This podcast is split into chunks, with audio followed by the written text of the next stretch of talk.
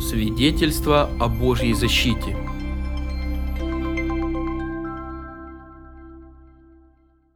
Бог хранит своих детей. Можно говорить о материнской интуиции, но я воздаю славу Богу. Это случилось, когда моему второму ребенку было примерно два года. Мы позавтракали всей семьей, убрали со стола. Уходя из кухни, я закрыла нижнюю форточку. В той квартире были деревянные окна с двойными рамами. Большая часть окна была сплошная, меньшая разделялась на две форточки, верхнюю и нижнюю. Я помню, как прижала внутреннюю часть, повернула шпингалет наружной. Затем муж позвал меня в другую комнату молиться. Мы начали молиться, и вдруг я почувствовала просто невероятную тревогу. Меня охватил страх, что двухлетний сын может вывалиться из окна. Усилием воли я попыталась отогнать эту мысль, зрительно помня свою руку, поворачивающую шпингалет, но тревога нарастала, завладевала всем моим существом, делаясь нестерпимой. Наконец я вскочила и побежала в кухню. Форточка была открытой, сын лежал на животе поперек подоконника. Его грудь и голова свешивались с высоты шестого этажа. Я схватила его за ноги, втащила в кухню и мгновенно разрыдалась. Моей благодарности Богу, властно пославшему меня на кухню, не было и нет предела. Спустя несколько минут позвонила соседка.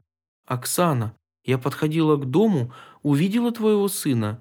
Я понимаю, что вы, конечно же, держали его крепко, но выглядело страшновато. У меня не достало духу сказать ей, что мы не держали мальчика. Повесив трубку, я вновь и вновь поблагодарила отца по скриптум.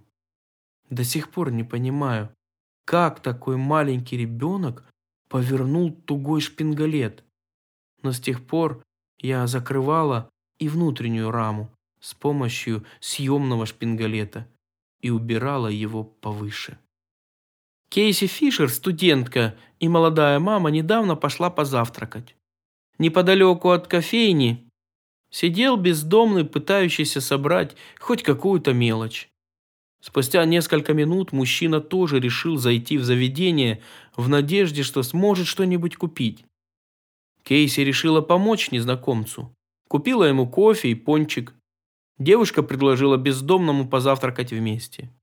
Сначала Кейси сама пыталась завязать разговор. Крис, так звали бездомного, открылся ей и рассказал о своей жизни. Отца он не знал, его мать умерла от рака, а он, став наркозависимым, потерял все и оказался на улице. После задушевного разговора Крис попросил девушку подождать еще пару секунд и что-то написал на чеке. Кейси взяла записку, но посмотрела ее лишь в машине. Это послание потрясло девушку до глубины души.